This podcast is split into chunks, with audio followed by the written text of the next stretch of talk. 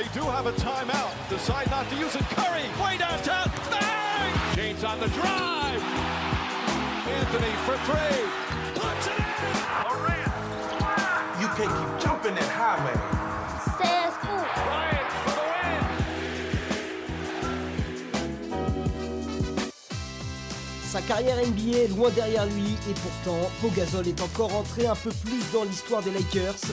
La nuit de mardi à mercredi, la franchise californienne a retiré le numéro 16 de l'Espagnol. Un bel hommage pour celui qui a été sacré deux fois champion avec les Lakers en 2009 et 2010. S'il affole déjà les compteurs en club comme en équipe de France, le prodige Victor Wembanyama ne fait pas encore l'unanimité en NBA. Et qui de mieux que l'iconique Charles Barkley pour envoyer un petit tacle aux Français? Pour l'ancienne gloire des Suns, il est encore trop tôt pour affirmer que Wemby sera dominant outre-Atlantique. Êtes-vous d'accord ou pas d'accord? Sur le terrain, il est exceptionnel et fait rêver les fans. Hors des parquets, c'est une autre histoire. Impliqué dans de sombres affaires, Jamorant n'en finit plus de faire parler de lui. La star des Grizzlies est-elle en train de flinguer sa carrière? C'est notre débat. La course au playoff bat son plein et de nombreuses stars sont à l'infirmerie. LeBron James, Zion Williamson ou encore Kevin Durant, quel joueur manque le plus à sa franchise actuellement? On en parle dans le focus. Hype, épisode 21, saison 2. Bonjour à tous et bienvenue dans Hype sur Sport en France, votre magazine NBA hebdomadaire. Vous en avez l'habitude, on va parler pendant un peu moins d'une heure de basket US avec un homme soyeux, barbe soyeuse, mais t-shirt noir en deuil, non? Non, non, non, non, non, c'est juste. euh, ce- cette couleur me va bien, ça me fait bien ressortir à la caméra, je trouve. Et Moi, je préférais te voir avec un vrai rose bonbon. Un jour, je pense que ça Un rose aller. bonbon Oui. Boubou Non, c'est pas Tu possible. peux pas Comment vas-tu, Angelo? J'ai pas le temps pour. Ça va bien, ça va très très bien. Euh, je suis euh, très très excité à l'idée de faire cet épisode parce qu'on a un invité de marque. Je veux pas spoiler, mais Tu spoil pas. Je spoil On- on pas, va mais je suis assez dans- excité, là. Dans quelques secondes. Euh, on a un journaliste d'Orange Sport qui fait sa première avec nous. On le croise un petit peu dans les, dans les- dans les bureaux de sport en France. Paul Rouget, pardon, c'est moi, Paul. Comment vas-tu? Je suis ravi d'être avec vous. Euh, voilà, donc on est voisins, j'ai vu de la lumière et je suis rentré, T'es rentré? Simplement. Fan de, des Lakers? Principalement, ouais, ouais, depuis le début des années 90. Tu souffres pas un peu là, ça va? Ça a parfois été difficile, mais ça va mieux ces derniers temps. Là, on est plutôt pas mal. Là. Bon, super. On va voir si les Lakers peuvent aller euh, se qualifier en playoff. C'est pas gagné encore. Hein. En play-in au moins. Play-in, en play c'est plutôt pas mal. ouais. ce serait pas mal. Ouais. Allez, on accueille notre invité. Euh, il n'est pas en plateau. euh, c'est également un fan de basket. Et il a même joué au basket. Il est connu pour euh, ses révélations et son travail d'investigation en tant que journaliste. Il est également auteur, hein, auteur de pas mal de bouquins euh, liés au sport et, et- et autour de ce qui se passe dans le sport, notamment dans le foot. Romain Molina, très bien vêtu, est notre invité. Comment il va? Mais écoute, ça va avec un maillot euh, Iverson époque Nuggets de, de la vieille époque. Donc, bah écoute. Merci pour l'invitation en tout cas. Et euh, je joue toujours. Hein. Tu joues toujours?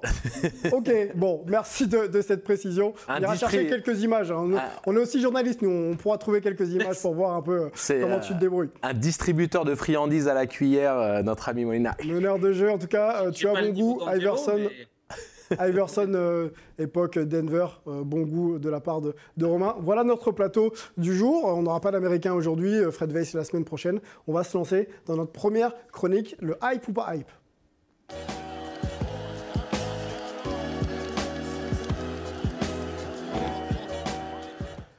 C'est l'une des traditions les plus respectées en NBA. hein. Quand on a fait une très très grande carrière, les franchises retirent le maillot du joueur concerné.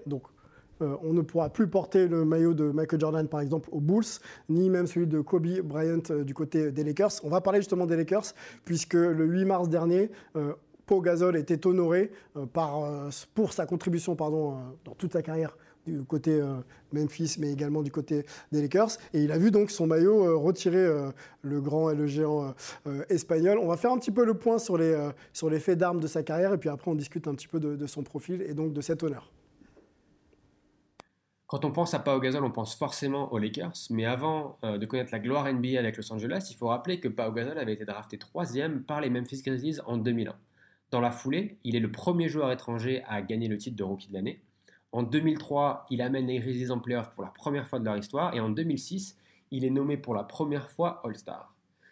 Sa carrière prend euh, une toute autre tournure le 1er février 2018 quand les Grizzlies euh, l'envoient aux Lakers contre euh, Kwame Brown, Javaris Crittenton, Aaron Mackey et les droits de son petit frère Marc Gasol, qui deviendra lui aussi une légende des, Grizzlies.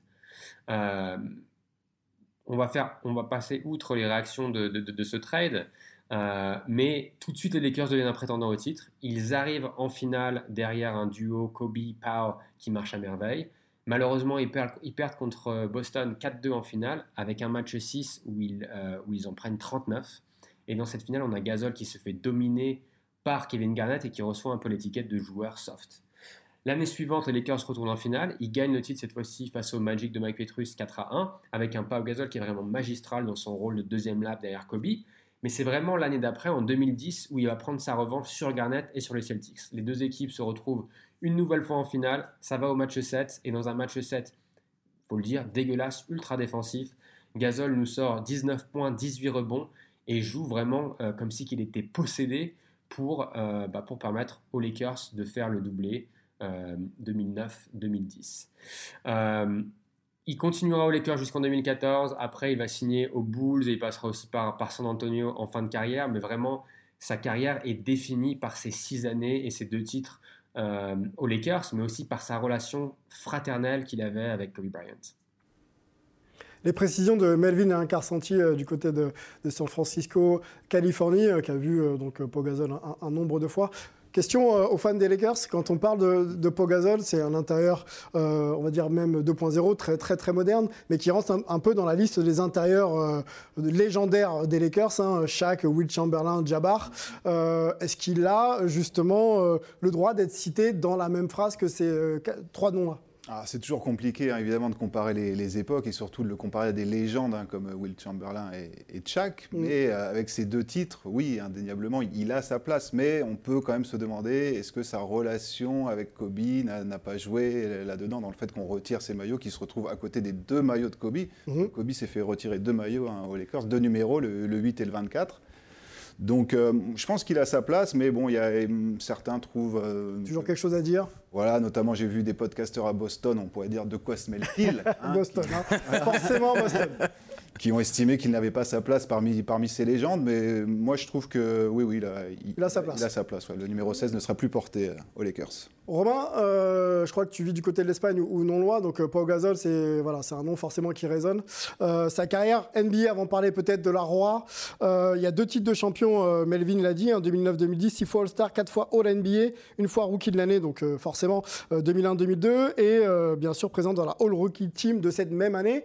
Est-ce que quand tu vois cette ligne de, palmarès, ces lignes de palmarès, ça justifie amplement la présence de, de, de Pau Gasol sur le toit de, de la crypto euh, bah, moi, je me rappelle toutes les déclarations des joueurs des Lakers de l'époque, que ce soit Kobe et tous les autres, et tous t'expliquaient à quel point sans gazole, il n'y serait pas arrivé. Et comme on s'était dit dans le sujet, en 2010, quand ils vont chercher le titre face à Boston, il est exceptionnel parce que si tu regardes cette série-là, si tu peux prendre les stats, à part Kobe qui est sur plus de 20 points, t'as que Gasol qui arrive, on va dire, à marquer derrière. Odom sur cette série-là, il met quasiment rien. Tu peux regarder les stats. Bynum, pareil. T'as un peu Artes qui met quelques 3 points. Et quand ils sont dans le dur dans le match 7, à un moment donné, parce que Kobe l'arrose quand même pendant trois quarts temps, mm. c'est Gasol qui les fait tenir. Gasol qui en plus est le meilleur passeur, je crois, de la série pour les Lakers. Enfin, il avait un rôle ultra complet. Et puis, euh, quelle revanche, parce qu'on l'accuse d'être trop soft. Moi, j'ai quand même souvenir que dans cette finale, il est tout sauf soft. Hein. Parce qu'en face, il a quand même des beaux bébés. Hein. Parce que Perkins, qui se blesse dans le match 6, il envoie, des, il envoie des tartes de partout. Glenn Davis, qui sort du banc, il envoie des tartes. Rachid Wallace, il envoie des brins. Et c'est face à une très grosse équipe de Boston en défense qui fait la différence avec un très bon pourcentage au tir. Donc ça me paraît totalement justifié. Il ne faut pas oublier l'impact énorme qu'il a au niveau international, comme euh, Tony, comme Dirk Nowitzki. Enfin, c'est quand tu prends ces trois-là plus Ginobili, ça fait partie des quatre qui sont quand même sur le toit du basket international pour ce qu'ils ont apporté en NBA pour tous les joueurs euh, dans le monde entier eh ben, On va ouvrir euh, l'angle international avec, avec Angelo, juste euh, par rapport au fait que Pau Gasol soit maintenant euh, l'une des légendes des Lakers avec son maillot retiré. on sait que Kobe a fait beaucoup pour que Pau Gasol devienne aussi, sur le plan un peu du jeu, un joueur plus dur, plus affirmé en NBA. Hein. je ne parle pas de, sur la dimension internationale. Est-ce que, clairement, le fait que Kobe l'ait aidé un petit peu à assumer son nouveau statut fait de lui une des légendes des Lakers? Oui, alors je pense même pas que ce soit simplement lié à, l'aspect un peu euh, mentor ou euh, motivateur euh, de luxe de Kobe. Hein. Pogazol, c'est un grand monsieur. Déjà, rien que le fait d'avoir réussi à emmener les Grizzlies en playoff, d'avoir un peu apporté cette culture de la gagne aux Grizzlies qui, au moment où, où, Gasol est drafté, ne représente absolument rien sur l'échiquier NBA. Mm Gasol, il est essentiel. On pense à un mec comme James Worthy. Moi, je ne le compare pas au Shaq, Karim et Wilt parce que ce n'est pas le même profil de joueur. C'est un poste 4 déjà. Donc, remettons-le sur les postes 4 de légende des Lakers. Les postes 4 de légende, bah, tu auras Elgin Baylor, tu auras James Worthy et tu Pau Gasol. Je veux dire que la, le, profil de joueur et l'apport euh, de ce joueur dans l'histoire de la franchise fait de lui un légitime compagnon des, travées euh, de, la crypto. Et surtout quand il fait partie des meilleures deuxièmes options de l'histoire des Lakers. Voilà, c'était le lieutenant parfait et Worthy a été, a été honoré et Pogazol a des stats en carrière qui sont supérieures à celles de Worthy en plus. Donc mhm. si vous voulez aller pianoter un YouTube et votre ami et, et euh, Wikipédia et toutes les autres. YouTube. YouTube. donc, euh, donc oui, mais si tu veux, je pense peut-être que pour ce qui est de passer cet échelon supérieur, Kobe aura été essentiel et c'est mhm. important. Mais joueur légitime de par ce qu'il a été, joueur légitime. de par ce qu'il a produit. Joueur légitime. Dimension internationale. Pogazol, euh, la Vida euh, en la Rora, excusez-moi pour mon accent espagnol. c'est donc trois médailles olympiques, hein, quand même deux d'argent 2008-2012 et une de bronze en 2016 et sept médailles européennes, trois en or 2009, 2011, 2015, deux en argent 2000 3 pardon, 2007 et 2 en bronze 2001-2017, plus un titre de champion du monde 2006 au Japon. Où ils battent la Grèce en finale. Salopard Bon, euh, palmarès, euh, peut-être le, meilleur palmarès international d'un joueur qui, qui, a évolué en NBA sans, sans conteste. Euh, ah, mais c'est, il gifle tout le monde au niveau du palmarès à un degré assez indescriptible. Est-ce que sa carrière internationale, elle n'est peut-être pas plus impressionnante que celle en, NBA. Quelque part, oui, je pense qu'il est peut-être plus respecté à l'international, mais bon, pour nous en tant que Français, c'est un peu compliqué parce qu'il nous a beaucoup tourmenté, hein, le, le pot. Hein, ça fait très très mal. Les Grecs aussi, évidemment, mais bon, c'est ouais, vrai que c'est compliqué. Compliqué. allez, un souvenir hein, peut-être euh, qui vous reste de la carrière de, de Pogazol. Moi, je vais je vais, je vais commencer. Euh, tu parlais justement d'affrontement contre la France en 2015, quand il nous fait très très mal.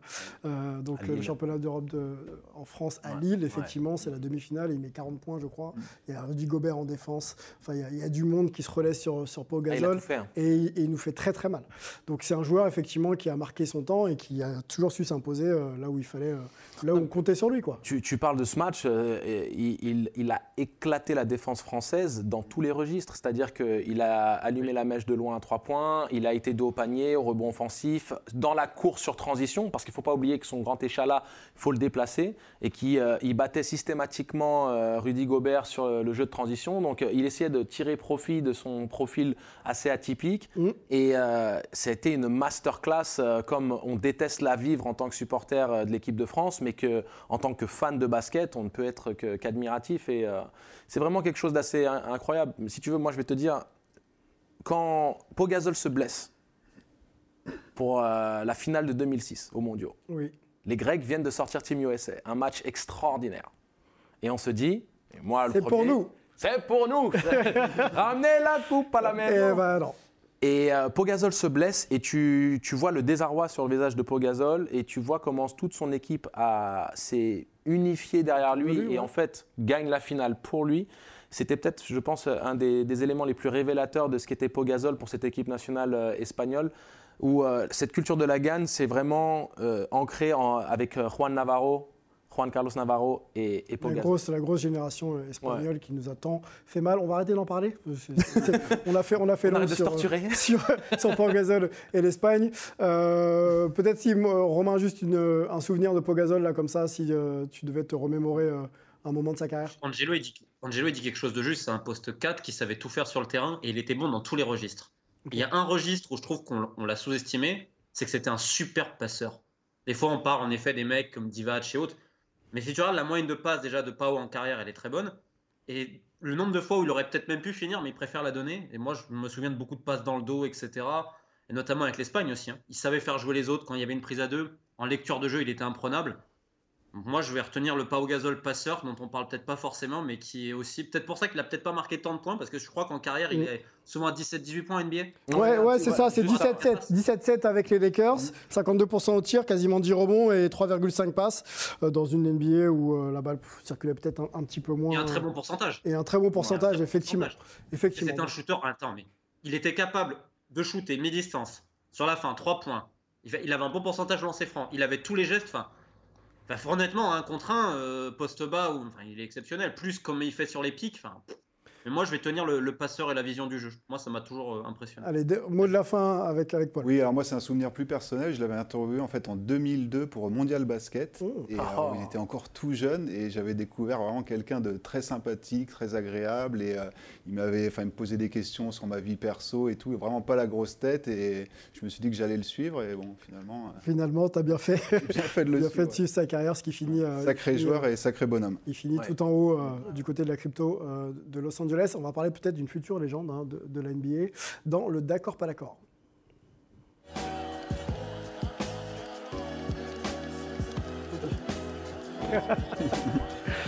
Euh, peut-être que peut-être que Victor euh, pourra euh, se targuer d'avoir un jour son maillot placardisé quelque part dans une salle de NBA. Pour l'instant, il n'y est pas encore NBA. hein. Ça devrait pas tarder. On, l'espère. Peut-être numéro un de la draft là dans quelques mois.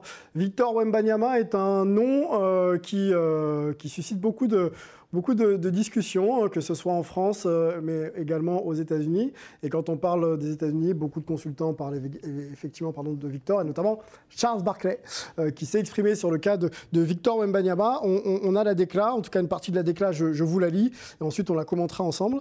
Je ne peux pas euh, vous dire que parce qu'il détruit des mecs de République tchèque, alors il va débarquer dans la Ligue et dominer. Je ne le crois pas. Donc on se remet un petit peu dans le contexte. hein. C'était lorsque Victor Wembanyama pardon, portait le, maillot bleu euh, lors des fenêtres internationales et donc euh, performait avec l'équipe de France. Euh, la légende de la NBA, Charles Barkley, ne pense pas que les performances de, Victor, qu'elles soient sur le- le- les terrains de France ou en équipe de France, suffisent à dire qu'il va arriver en NBA tout de suite dominé et merci, au revoir.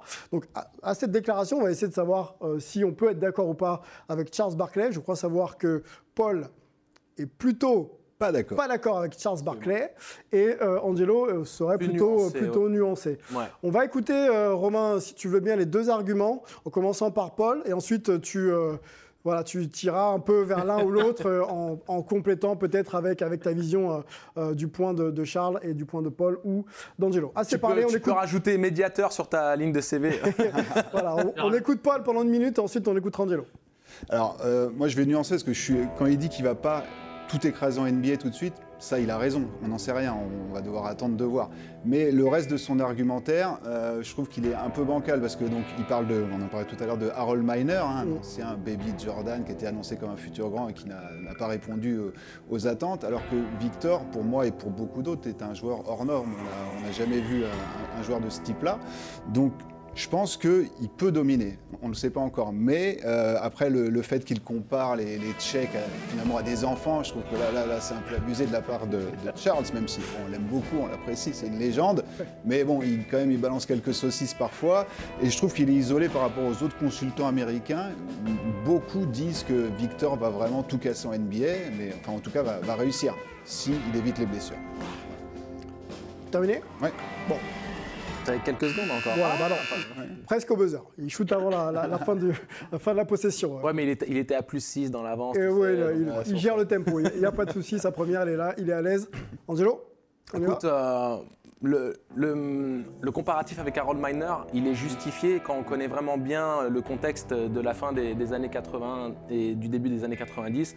Miner, il sort de USC, c'est le meilleur joueur universitaire, il est dans la Pac-10, une des trois meilleures conférences, il tourne à 26 points de moyenne son année junior, il arrive en NBA, les attentes, parce qu'il faut comprendre qu'à l'époque, il n'y a pas de joueurs internationaux, il n'y a pas un autre fournisseur officiel de, de- de joueurs NBA que la NCAA. Donc quand il arrive à 26 points de moyenne avec un profil d'arrière destructeur athlétique, les attentes sont très élevées et on se dit que ça pourrait se traduire dans domination. Tout le monde était dithyrambique à son sujet à Miner. C'est pour ça que la déception est en- encore plus grande. Le problème avec Victor, c'est que euh, on sait que le rythme Euroleague, l'enchaînement des matchs euh, n'était pas vraiment approprié pour euh, sa morphologie et- et- et son physique. L'enchaînement des matchs en NBA est au-dessus de tout ce qui se fait au monde. Donc, de pouvoir remettre en question sa capacité à enchaîner tel qu'il le fait ici en Europe avec un match par semaine est potentiellement remettre, à remettre en question. Ok. Donc les doutes de Charles Barkley plutôt justifiés tant qu'on n'a pas vu effectivement sa capacité à enchaîner. C'est le une, réflexion légitime. Moi, moi, je suis, tu sais bien, défenseur, hein, comme, euh, Ouais, comme y a pas de le problème. monde, euh, euh, et euh, connaissant en plus la famille Wembanyama euh, et toi aussi, donc on, on est forcément derrière Mm. avec l'espoir euh, qui ré- répondent à toutes les attentes. Mais il y a tout de même cette- cette- ce point d'interrogation. Romain, on te laisse euh, nous donner ton point de vue et puis nous dire euh, vers quel euh, argumentaire tu, euh, tu, tu pencherais. Essaie de, de- de dire aussi à Angelo que la hype de Harold Miner n'est pas celle du tout de Victor Wembanyama aujourd'hui. hein. Il n'y avait pas les hein. On pas n'a pas, pas grand chose à voir. Bref, on t'écoute. Moi, je trouve que les deux avis sont complémentaires sur un point, c'est que déjà, il faut entendre ce que Barclay dit par dominer. S'il attend que le mec mette 30 points, 15 rebonds, etc. Ou, enfin, je me rappelle qu'il avait des propos un peu similaires sur Doncic quand même, hein, avant qu'il arrive en NBA. Alors que Doncic martyrisait tout le monde au Real. Mhm. Moi, je vois une chose, c'est que tu as rarement un joueur de 18-19 ans qui est aussi dominant en Pro A, qui est quand même un championnat compliqué, et surtout aussi en FIBA. C'est là où moi je l'attendais. Parce que Angelo, il pourra confirmer, parce que lui, il connaît les matchs internationaux.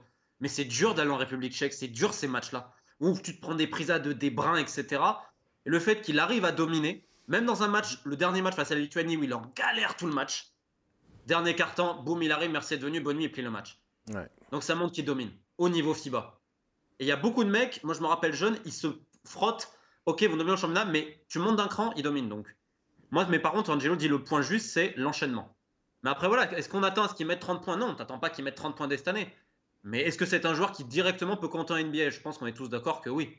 Oui, mais alors, je- il y a- il y a- Est-ce que l'interrogation physique qui est liée justement à ses prestations, ses futures prestations, ne sont pas à pondérer dans, dans l'idée de se dire est-ce qu'il est capable d'enchaîner euh, New York, Miami, Boston, euh, prendre l'avion, euh, aller jouer à Utah, etc. Quoi. C'est à sa franchise de bien le gérer aussi. Alors, et à oui. lui de pas le brusquer, parce que tu sais très bien que si tu le brusques pas, petit à petit son physique va se parfaire, comme un Giannis ou autre, même si c'est vrai qu'il est beaucoup plus grand. Mais je vois pas pourquoi à terme il serait pas capable de, de dominer complètement. Après, dès sur la première saison, va peut-être pas mettre 30 points, mais je doute qu'il se loupe quand même sur la première saison. hein.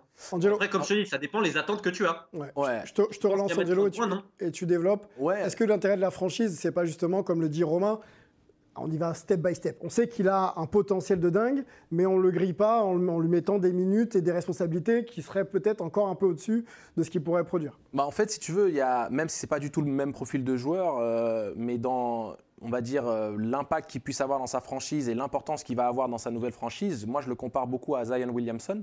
Et quand je parle des physiques, euh, je, vais prendre, en fait, c'est les antipodes. Il y en a un en surpoids et avec une charge euh, pondérale énorme à gérer. Il y en a un qui est une brindille et qui a une fragilité. Et cette fragilité. Dans les deux cas, il y a une gestion du il physique y a une gestion, à exactement. appréhender. Il y a une gestion. Parce que quand on voit pourquoi est-ce qu'il a privilégié Victor de partir du côté des Metropolitans de Boulogne-le-Valois? Parce que c'est un match par semaine, gestion minutée, euh, une interaction avec Vincent Collet. Plongeons en NBA. Dans quelques Oui, mois, c'est fini, ça. Oui, mais justement, c'est pour ça que quand on parle de la, de la, de la citation de Charles Barclay, Mhm. je suis avec cette nuance aussi dans le sens de D'accord, ok.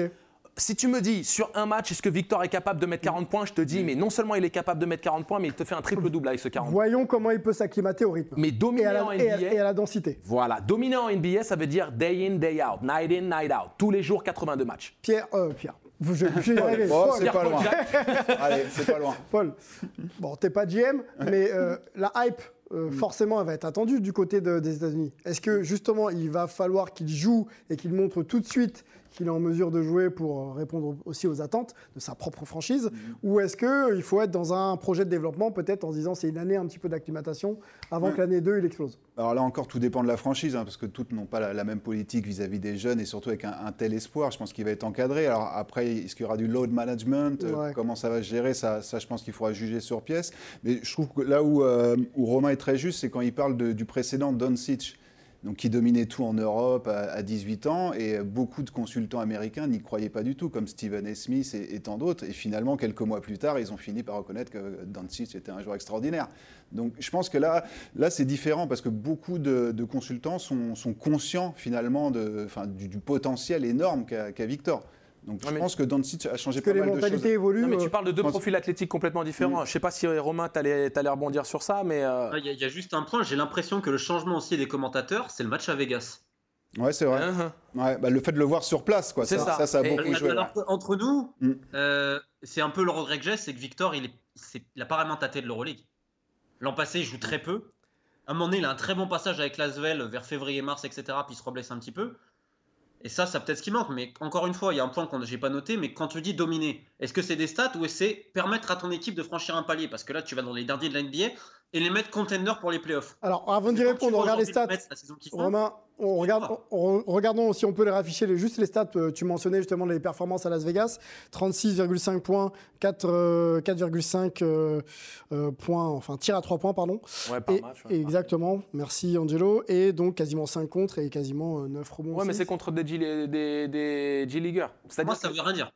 pour moi, honnêtement, ça veut dire d'une chose. Il est capable de répondre présent sous le feu des caméras. C'est-à-dire qu'il y avait une hype énorme et les Américains, ils aiment ça. C'est-à-dire, hé hey, gars, les yeux sont sur toi. Tu vas faire quoi? Donc revenons sur l'Euroleague, euh, Romain et, Paul euh, et, Angelo. Est-ce qu'il faut passer par l'Euroleague pour prouver justement qu'on est capable de dominer en NBA Pas forcément. Non, c'est juste un, regret perso. D'accord. J'aurais adoré le voir avec Nando cette année à Las Vegas. En, en ce que je veux te dire par là, sur dominer, Angelo, juste un truc, c'est, et je pense Angelo confirmera, quand on dit dominer, c'est juste par les stats ou c'est permettre à ta franchise de franchir un palier Parce qu'aujourd'hui, les Mets, ils font quand même une super saison. Mm. Ils gagnent énormément de matchs. Et bien Victor, il a une énorme influence. En équipe de France, même dans les durs, ils ont gagné. Mhm. Donc c'est un mec qui te permet à ton équipe de franchir un step. Et ça, est-ce qu'il peut le faire dès la première saison? Là, je pense. Pas pour des comptes, mais je pense contender, playoff et s'améliorer. J'en suis intimement persuadé parce que quand même, c'est un mec qui améliore le collectif. On le voit au Mets. Hein. On le voit, mais qui attendait les Mets à ce niveau-là cette année? Non, mais complètement. super joueur. Complètement. Et Romain, Romain il, met dans le mille là. Moi, le truc qui est évident, c'est que euh, contrairement à beaucoup de euh, Wembanyama haters, tu sais, les mecs qui sont en mode. Euh, là encore? Il y en a, bien entendu qu'il y en a. Il y en a qui ne croient pas en sa capacité physique à tenir le choc. Il y en a qui ne croient pas aussi dans le fait qu'il puisse traduire euh, le jeu face à des Européens. Parce qu'il faut comprendre aussi la culture américaine. Et la culture américaine, elle ressemble beaucoup à la culture grecque. Et je vais expliquer ça très rapidement. Un joueur américain, pour qu'il vienne sur le circuit, sur le marché basket en Grèce, sans avoir déjà joué en Grèce et avoir démontré qu'il était capable de ou en Europe, en Grèce, ou en Grèce. Ils s'en foutent de la Grèce, le championnat grec. C'est-à-dire que les, les, coachs grecs privilégient le fait de recycler entre guillemets les joueurs qui ont, qui ont on va dire, pris part à leur championnat parce qu'ils l'ont vu. ils l'ont vu. C'est spécifique, il faut. Voilà, ils l'ont vu, ils savent qu'il peut évoluer dans le championnat grec, ils ont joué contre lui. Euh, tu penses que les Américains, pour aller vite, c'est la même chose? Bah oui, parce que regarde pourquoi est-ce qu'ils ont été aussi euh, négatifs à l'égard de Doncic. Euh, L'Euroleague, pour eux, ça ne se traduit pas à quelque chose de tangible. Ils ne savent pas vraiment le niveau, même s'ils peuvent le concevoir avec la montée du, basket FIBA. Mm. Pour eux, ça reste tout de même hey, eh, NBA champion, c'est égal World champion. Est-ce que, les mentalités, est-ce que les mentalités sont pas en, train un peu d'évoluer quand même? C'est en train d'évoluer, mais euh, Angelo connaît bien les États-Unis. Là-bas, ils parlent d'overseas quand ils parlent de l'étranger. C'est derrière la mer, c'est loin, ça ne nous concerne pas, tout ça. Mm. Donc il y, a, encore, cette, encore ce euh, côté-là vraiment très, très américain. Et, donc, Parce que tu sais, pour eux, quand, quand, quand les mecs ils arrivent, ils disent Ouais, moi je joue overseas, tu peux être en troisième division autrichienne ou euh, au Real Madrid, pour eux c'est la même chose quelque part dans leur esprit, leur, imaginaire. ils n'ont pas vraiment cette conception. Il faut vraiment être un connaisseur basket pour comprendre, euh, ou les analystes NBA qui comprennent. Non, non, on parle d'Euroleague, on parle mm. d'ambiance, de, de, contexte, de qualité de jeu, mais Wembanyama, c'est ça le problème en fait. Bon, il va y avoir beaucoup, beaucoup, beaucoup de. Match à Vegas. Également. match à Vegas. Et c'est là toute la différence entre Doncic et Wembanyama sur le traitement médiatique. Et là où Angelo a raison, c'est que quand même, il, a pris un gros risque et ses agents aussi, parce que s'il se plantait, alors là, et finalement, le mec, il éclate et tout. donc maintenant, je pense aussi pour ça qu'il a retourné le. Mais c'était sur de la G-League, tu vois, Romain, c'était sur de la G-League, donc le risque était limité. Non, mais, mais, le dernier truc que je il aurait pu se planter. Très rapidement. Non, non, c'était aussi qu'il ne faut pas euh, oublier la différence de complexion et la dimension athlétique des deux joueurs. Doncic est un joueur blanc, lent. Non, mais... non, mais un joueur blanc, lent, technique. Et pour briller dans le jeu NBA, qui est le championnat le plus athlétique au monde, beaucoup étaient en mode euh, arrêtez avec votre Doncic, euh, ce Babtou là qui joue en Europe. Ils n'avaient pas compris quel était ce joueur. Wembanyama, c'est 2m22, c'est les bras, c'est les genoux qui, se grattent sans, se baisser. C'est une autre, euh, un autre type de physique, une autre problématique. Un morphotype qui qui font penser au Ralph Sampson, qui connaissent très bien, au Kevin Garnett en encore plus long, qui connaissent très bien. Donc ils ont, si tu veux, des, précédents où ils se disent, on peut le comparer à quelqu'un qu'on a déjà vu en NBA. Donc on sait que Attends, Ralph Sampson, c'était quasiment le même morphotype. Hein. Mm, Oui. C'est- À, à part, euh, à part les genoux en coton, Ralph Sampson, c'était Bon, on incroyable. On, on va pas Eh, finale maintenant. NBA avec Hakim Olajuwon contre les Celtics. Peut-être, Allez, allez, allez, allez. monsieur Angelo. Bon, on va observer en tout cas euh, l'évolution de, de Victor euh, sur le plan physique, athlétique et du jeu. hein. Normalement, ça devrait bien se passer pour lui dans quelques mois, la draft. Et ensuite, souhaite. et ensuite euh, la NBA. Passage peut-être par l'équipe de France avec la Coupe du Monde euh, cet été. Voilà. On Euh, espère, oui, on oui. on espère. espère aussi. euh, L'agenda de, de Victor euh, est booké, je pense. On va nous euh, transiter. euh, on va rester même en NBA et parler de Jamorant dans le débat de la semaine.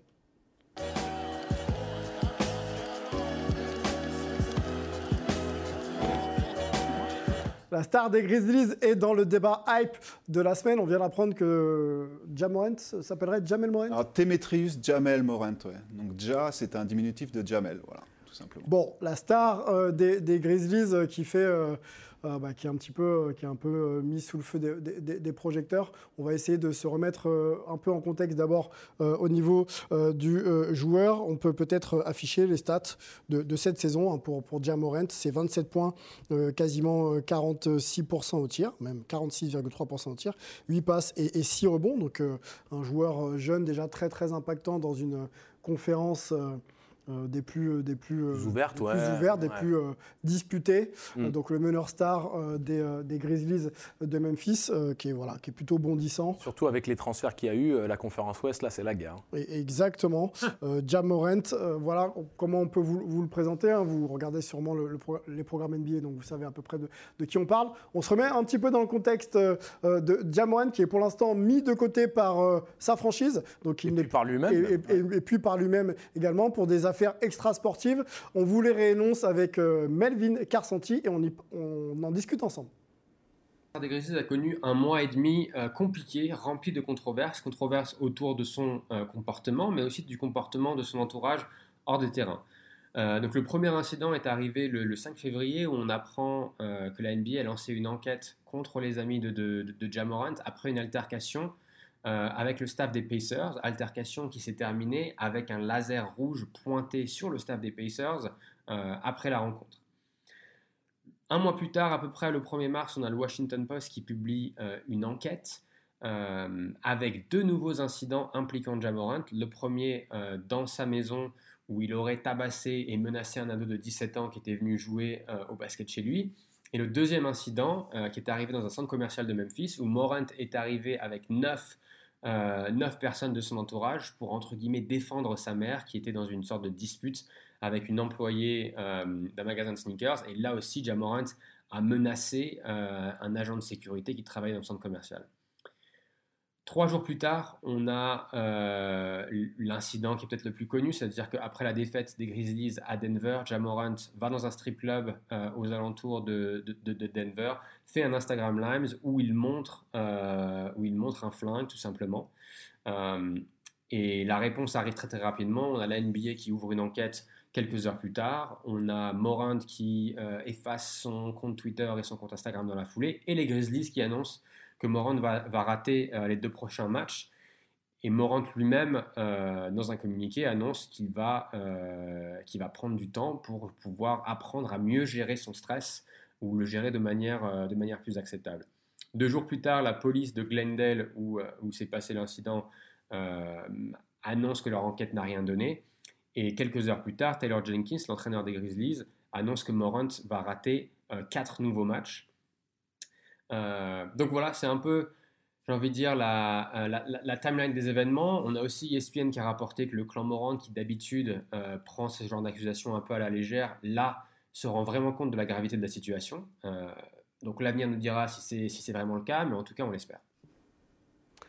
Les vieux démons de, de Jamorant, hein, Jamorant rattrapé un peu par le stress, hein, il, il le dit lui-même, et la manière dont il gère certains événements, c'est pas toujours évident quand on est un joueur de, de 23 ans, euh, projeté comme ça euh, sur le devant de la scène pour justement essayer de gérer un petit peu, un petit peu ses émotions. Et puis euh, certains joueurs peuvent aussi avoir une vie privée un petit peu, un petit peu compliquée. Qu'est-ce qui se passe avec Jamorant Il y a encore quelques semaines, quelques mois, il signait avec Nike, avec une chaussure à son nom, des signatures avec des, voilà, voilà, des, des voilà, Gatorade, on, on peut citer. Mm. Et là, euh, ça a l'air d'être un petit peu euh, moins hype pour, pour Jamorant. On peut se poser la question de savoir ce qui se passe autour de lui, mais surtout quel, euh, quelle est la suite pour Jamorant? Est-ce qu'il n'est pas en train de flinguer, entre guillemets, sa carrière? Et, euh, et comment la NBA euh, et, euh, et, et toute la fanbase de- de- des, des Grizzlies peut, peut gérer le cas Morant? On y va? Ouais, on y va. Je te, je te voyais t'a- t'animer un peu, Romain. T'as as envie d'enchaîner là? T'as envie de dire quelque chose? J'ai j'ai envie de dire qu'on vit dans une époque de réseaux sociaux et j'ose pas imaginer ce qui serait sorti il y a 20 ans avec les énergumènes qu'il y avait en NBA. Ah. Notamment celui dont je porte fièrement le maillot.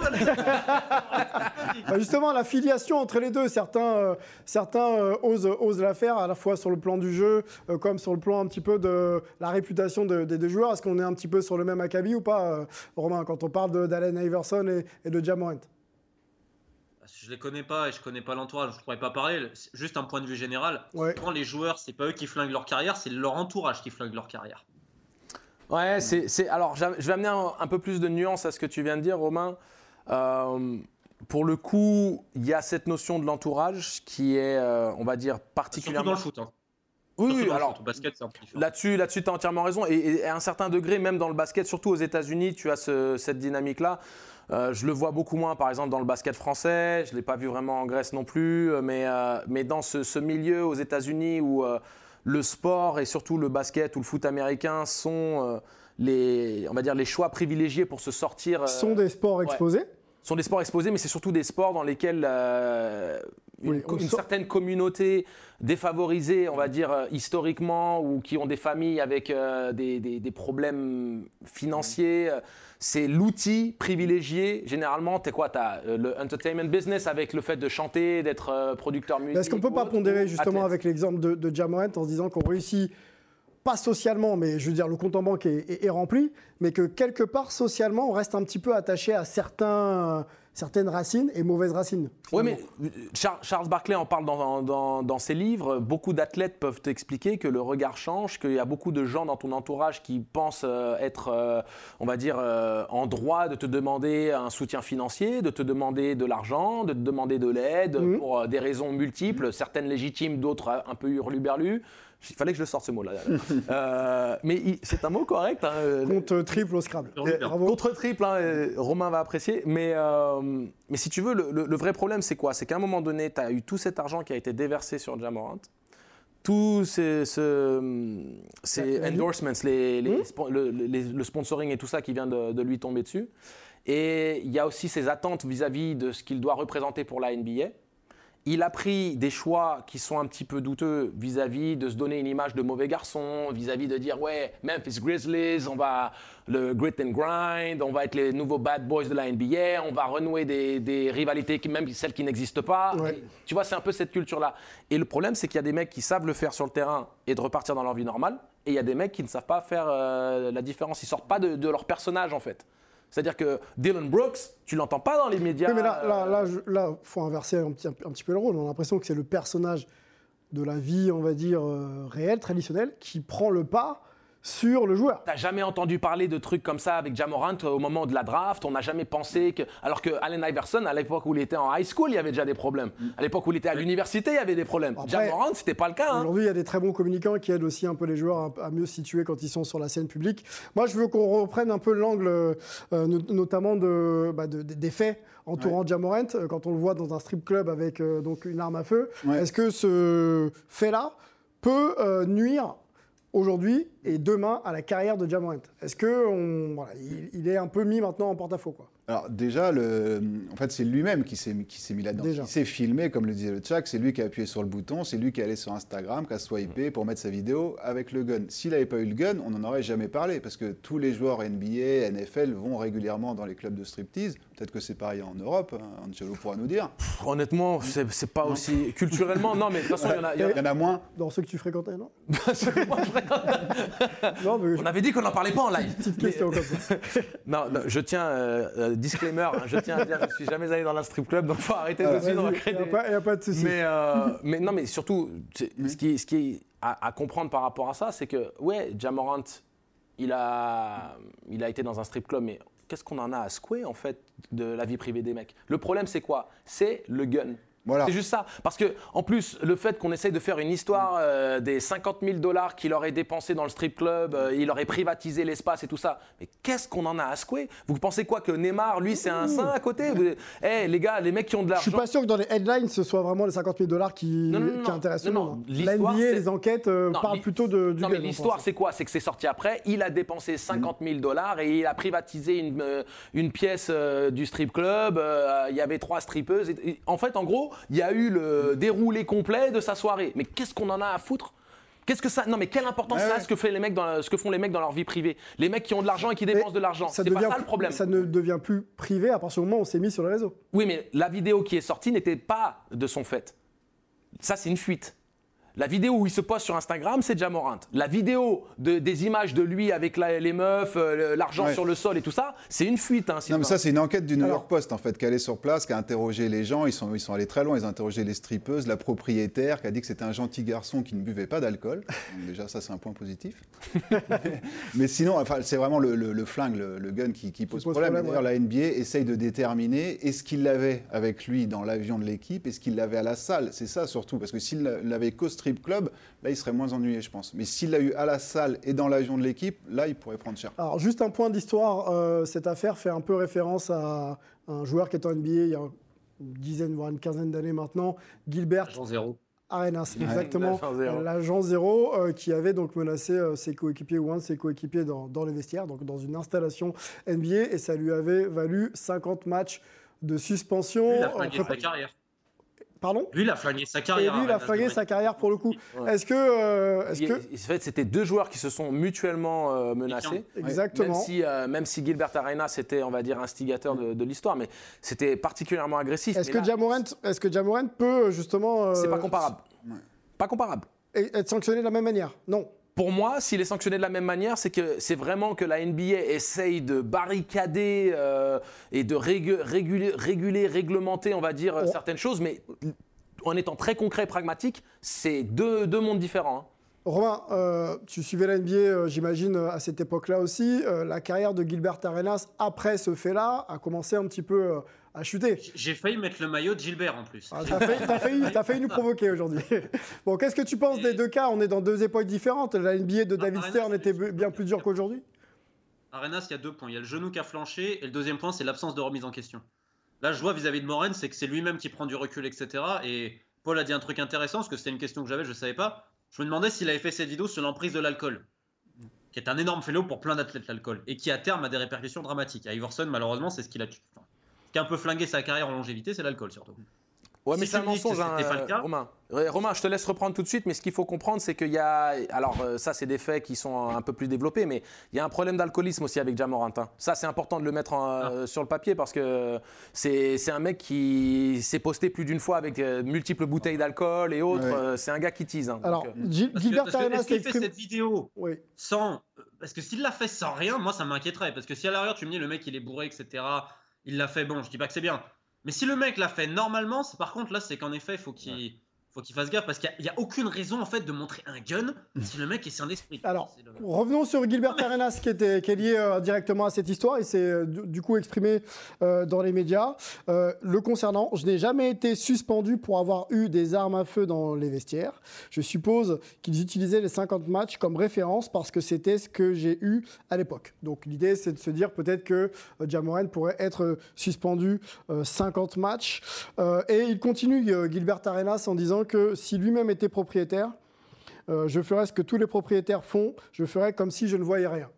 voilà, donc Ah, a mais- priori, il se passe des choses dans les coursives, dans les vestiaires, euh, qui restent un petit peu euh, loin Mais des regards. euh. L'ami Gilbert, alors il faut, Ouais. faut se rappeler qu'il s'agissait de Javaris Cri- Crittenton. Crittenton, ouais. Voilà, donc. Javaris Crittenton et, et- et Gilbert.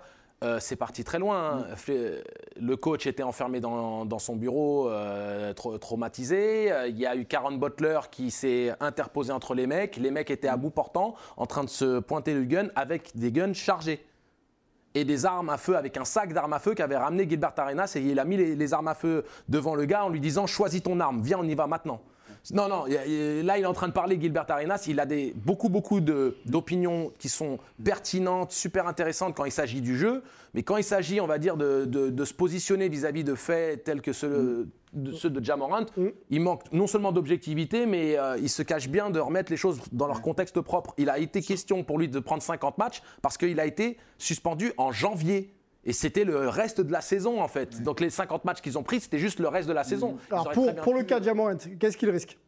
Bah, Et comment la NBA peut, euh, peut se positionner? Ja Morant ne risque rien. Rien du tout, pas de match de suspension. Il a- non, parce que comme il est déjà en retrait et qu'il a déjà pris des matchs, entre guillemets, de, de- pas de punition, mais de, des matchs euh, qui ne jouent pas avec sa franchise, qu'il ne joue pas pour lui-même, euh, la police du Colorado a retiré son, a mis fin à son, à son enquête, mais en stipulant, pour moi, il y a des nuances, parce qu'aux États-Unis, ils sont très, Faut très vite, précis. hein, faut qu'on fasse vite. que- Ouais, mais ils sont très précis dans leur manière d'écrire les choses. Ils ont dit en disant qu'il n'y avait pas assez d'évidence pour condamner qui que ce soit. C'est-à-dire quand même, Ouais, absence de preuve pour absence de preuve. Mais qui dit absence de preuve, ils n'ont pas non plus présenté la chose en disant il n'y a rien à reprocher. Ils disent il y a absence de preuve. Donc il y a eu une enquête. Mais une fois qu'ils mettent ça sur le, sur le papier, c'est fini. On a un journaliste d'investigation euh, auteur avec nous, euh, Ah. les enquêtes il connaît, Euh, la, la- la prise de, de position justement de, euh, de- du Colorado vis-à-vis du cas de Jamorant. Est-ce que tu, tu la comprends ou est-ce que si on veut vraiment trouver, on peut? Bah, Ils connaissent leur boulot. Je vois pas les raisons qu'ils auraient de mentir. Mm. Maintenant, le seul problème que j'ai, c'est la NBA qui aime euh, des fois être plus propre qu'elle euh, veut bien se donner l'impression. Je pense pas qu'il faut faire une chasse à la sorcière, mais tu fais un truc poussé. Maintenant, c'est les autorités, c'est le job des autorités. Si les autorités disent qu'il n'y a rien, c'est fini. Je vois pas pourquoi la NBA ferait quelque chose en plus. Bon, on va, on va observer. On sait que Jamorant, euh, du coup, prend les devants et du côté de la Floride, hein, euh, euh, dans un programme justement de réhabilitation Ouais. sur le plan, euh, Il s'est mis au vert. exactement, sur le plan mental. Mais la NBA va La soutenir peu. grande ça, différence avec Arenas. Hein. Ouais. Parce qu'Arenas, il s'est jamais remis en question. Non, non, non. Et, et la NBA, elle a, deux- elle a doublement intérêt à soutenir Jamorant. Premièrement, c'est Le une futur de la ligue. C'est le- même le présent de la ligue. C'est un des joueurs euh, qui vend le plus de maillots et c'est un des joueurs les plus emblématiques à la Allen Iverson de l'époque. C'est un peu le- l'héritier d'Allen Iverson dans, dans ce- dans cet aspect, tu vois, euh, euh, arrière super athlétique, fashionable, tout ce que tu veux. D'un autre côté, le mec a clairement émis un, un- un mea culpa, si tu veux, public, en disant voilà, j'ai besoin d'aide. Et tu vas, et la NBA ne peut pas se positionner en, en rajoutant, en, en tapant sur la tête d'un gars qui est déjà à terre. Le mec a dit j'ai besoin d'aide, je vais faire le nécessaire pour trouver euh, des réponses. La NBA va soutenir. Bien sûr. Les matchs de, c'est pas des matchs de suspension vu qu'il s'est déjà mis en retrait. Il a déjà été puni entre guillemets. Bon, on va observer, euh, c'est peut-être aussi l'occasion de faire un, petit- un petit exemple, je j'aime pas trop ça, mais peut-être que la NBA aussi peut se servir de ce cas pour dire aux autres, attention, on est là, et si jamais vous sortez de la route... euh, Mais si c'est voilà, des matchs de suspension, ce sera en dessous de 10. hein. Je veux dire, c'est c'est même pas. Affaire à suivre, on est obligé d'avancer, on va parler de jeu dans le focus de la semaine. Hype, c'est parti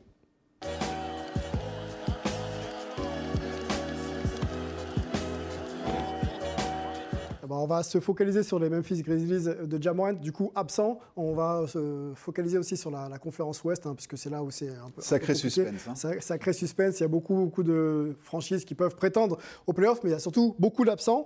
Euh, moi, j'en ai noté 5. On va les évoquer ensemble et vous allez me dire le, la- quelle absence a le plus d'impact pour sa franchise dans la course aux playoffs. Kevin Durant fait partie de cette liste. On a euh, le King James, bien sûr, LeBron James absent. On a également euh, Wiggins qui est, est absent pour des raisons euh, personnelles. Les deux sont les deux donc Kevin Durant, je vais y arriver, et King James pour blessure.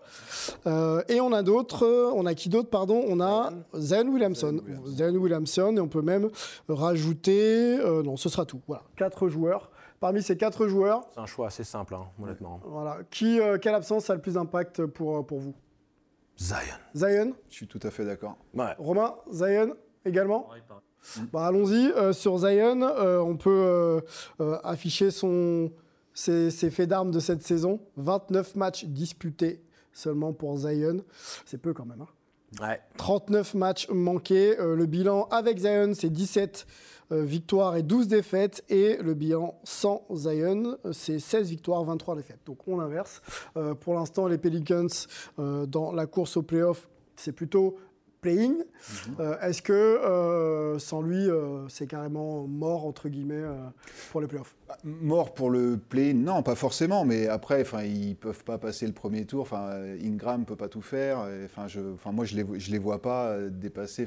Ils peuvent aller en play-in sans lui, mais pas aller plus loin, quoi. Ça serait impensable pour moi. Impensable sans, sans Zion, même si on a un Brandon Ingram, même si on a un CJ McCullum au top?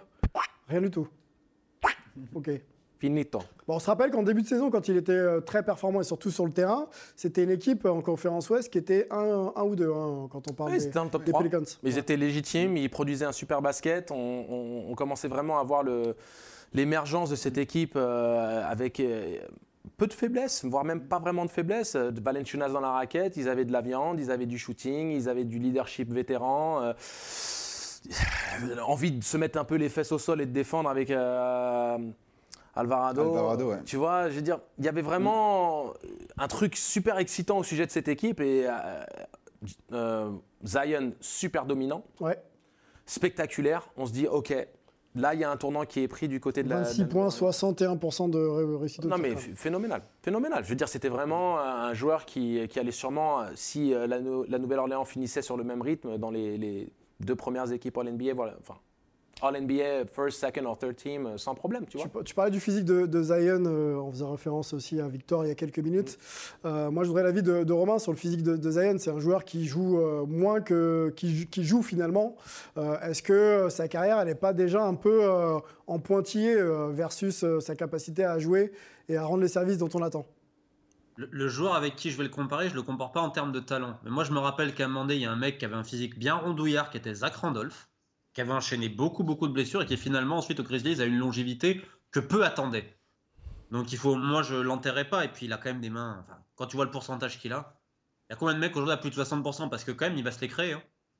Ah, mais il faut être sur le terrain quand même. hein, ces, ces actions. Il y a un vrai problème de physique parce qu'il est peu souvent sur le terrain, hein, malgré tout. Mais, euh, j'ai- tu, tu sais Et très Randolph bien. a eu le même problème pendant très longtemps. Ouais. Et regarde, là, Randolph a finalement quand même duré. Et je me rappelle qu'à plus de 30 balais, il arrivait à faire des grosses saisons à Memphis, même s'il ouais, allait à mais deux à l'heure. Randolph, Romain, Randolph, c'était. euh, Il joue au sol quand même, non c'était pas, c'était pas quand même. Ouais, C'était mais il avait beaucoup il joue au de sol. veux Un dire. peu moins aérien. Oui, alors, mais, mais- mais Il si tu veux, le profil, le profil de joueur qui était Randolph, et euh, Oui. je suis ravi que tu ramènes cet exemple-là, c'est que Randolph, c'était un joueur dur au mal et près du sol.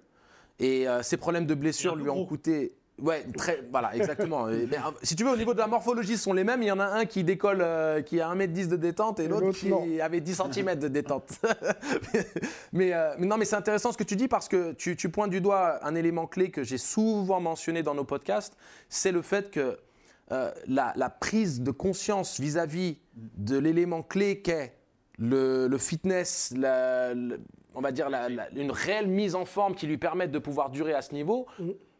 Zion ne l'a pas encore pris en compte. Il a commencé, mais il y a eu une rechute. Et le problème, c'est que même s'il était plutôt en forme, il est tout de même en surcharge. Maintenant, il est musculeux, certes, mais il a trop de poids, en fait. Il y a trop de trucs à soulever tout, à chaque mouvement. C'est trop lourd. Alors juste pour donner des infos hein, sur, les, sur les, euh, les deux blessés, donc Kevin Durant devrait revenir avant la fin de la saison euh, régulière. Euh, pareil pour LeBron James, on met bien sûr des, des- des guillemets quand on parle de ces deux joueurs. Wiggins, problème personnel, donc on n'a pas d'infos. Et euh, Zion Williamson euh, a, a rechuté, donc pour l'instant il serait réévalué dans, dans deux semaines à peu près. Ils annoncent un éventuel retour pour les playoffs, normalement. Voilà, donc S'il y a playoffs. a priori il pourrait encore jouer bon. cette saison. Moi, j'ai du mal à le voir faire une longue carrière quand même en NBA, Zion. Ça semble, ça semble être un peu moins hype à ce niveau-là. ouais. Bah après, s'il est, en capacité de se, de se recréer tel qu'a pu le faire Larry Johnson, notamment quand il était à New York, où il a commencé à envoyer des bombinettes à trois points, que c'était plus le même joueur euh, aérien. À comme 22 ans, 23 ans déjà se réinventer? C'est c'est pas forcément de se réinventer dans l'immédiat immédiat, mais on parle de longévité. C'est-à-dire que s'il est capable de faire 3, 4 saisons, de 5 saisons euh, comme il le fait à l'heure actuelle, super. Mais quoi qu'il arrive, à un moment donné, avec cette surcharge pondérale, Mm. Les, les joints là, ils vont hurler. Il va falloir qu'il puisse amener autre chose à son jeu. Et donc, euh, du jeu posté, euh, pour l'instant, c'est pas vraiment le cas. Lui, il est dans la prise d'intervalle en jouant face au mec, en allant dunker sur la gueule de tout le monde. Il faut qu'il soit en capacité peut-être de faire du pick and pop, shooter à trois points. Euh, on sait qu'il a une bonne vision du jeu, on sait qu'il aime faire des passes, on sait qu'il ne force pas. Et c'est aussi un des attraits de ce joueur, mais c'est évident que, comme tous les grands de, de l'histoire de notre sport, il doit additionner à son répertoire chaque année. Bon, bah, on va observer euh, effectivement l'évolution de ce joueur euh, forcé par un physique justement euh, diminué. On va finir cette, cette émission. On voulait discuter avec Romain, mais on- n'a plus le temps, on le fera à coup sûr lors d'un prochain hype. hein. Romain, tu sais où on est maintenant. On va se faire un petit quiz. Ensemble, c'est notre 21e émission sur Sport en France. On va vous proposer des joueurs NBA Ça va être trop simple. ayant ça. porté le numéro 21. Bien sûr, hein, tout est flouté, il faut simplement deviner de qui il s'agit. Je participe pas. Euh, Donnez vos noms et ensuite je vous écoute parce que sinon on va partir un peu, un peu en vrille. On vous propose déjà le premier joueur. Bah, c'est Patrick Beverley. Bon, Patrick Beverley pour, euh, pour Angelo. Un point pour toi. Heureusement qu'on a dit de donner le prénom avant. Ton prénom. Mais bon. Ah, Oui. pardon. C'est pas grave, c'est pas grave, Ah, c'est pas grave. On enchaîne, deuxième joueur. C'est notre première. Ok. Angelo. Tim Duncan. Tim Ah Duncan. oui. bon. Ah, mais c'est pas que des joueurs actuels. Ah bah non, non, non, non, non. Allez, troisième joueur. Mais bien sûr. Tim Duncan, la star des... Angelo. Kevin Garnett. Oh. Non, mais les Il est gars, trop- il, est, il est trop au-dessus, il est trop au-dessus, la Angelo. star des, des Timberwolves et... euh, Ouais, Angelo. Dominique Wilkins. Ouais, j'ai dit le- non, j'ai dit le nom d'abord. Ah, c'est pas grave, ça passe quand même. voilà ce qu'on voulait vous proposer, un quiz rapide. Bon, Romain, t'as été un peu pris par surprise, mais bon, euh, les, les gars sont, sont connaisseurs et Non, je suis rapides. nul en quiz. En plus, voilà. On, on est deux. On te remercie pour euh, avoir pris de ton temps pour être avec nous et être notre invité hype de la semaine. On suit bien sûr euh, tous tes, euh, tes ouvrages et tous tes récits sur, sur YouTube. hein. Allez, euh, allez- YouTube, monsieur. Allez vous informer quand on parle de foot et quand on parle de, de mœurs et de, et de tout ce qui se passe autour du sport. Euh, Romain est forcément très bien informé. On va remercier Angelo Avec plaisir. pour euh, sa présence et son sourire. Merci euh, à Paul. Merci, pour plaisir. cette euh, première. On te retrouvera bien sûr sur les ondes de Hype. hein. Il n'y a aucun Bientôt, tout souci. à fait. On va remercier euh, tout le travail de Lucien Jahan et toute la régie pour la production de cette émission. Romain Schindler. Et on se retrouve la semaine prochaine pour un nouveau numéro de Hype. Ciao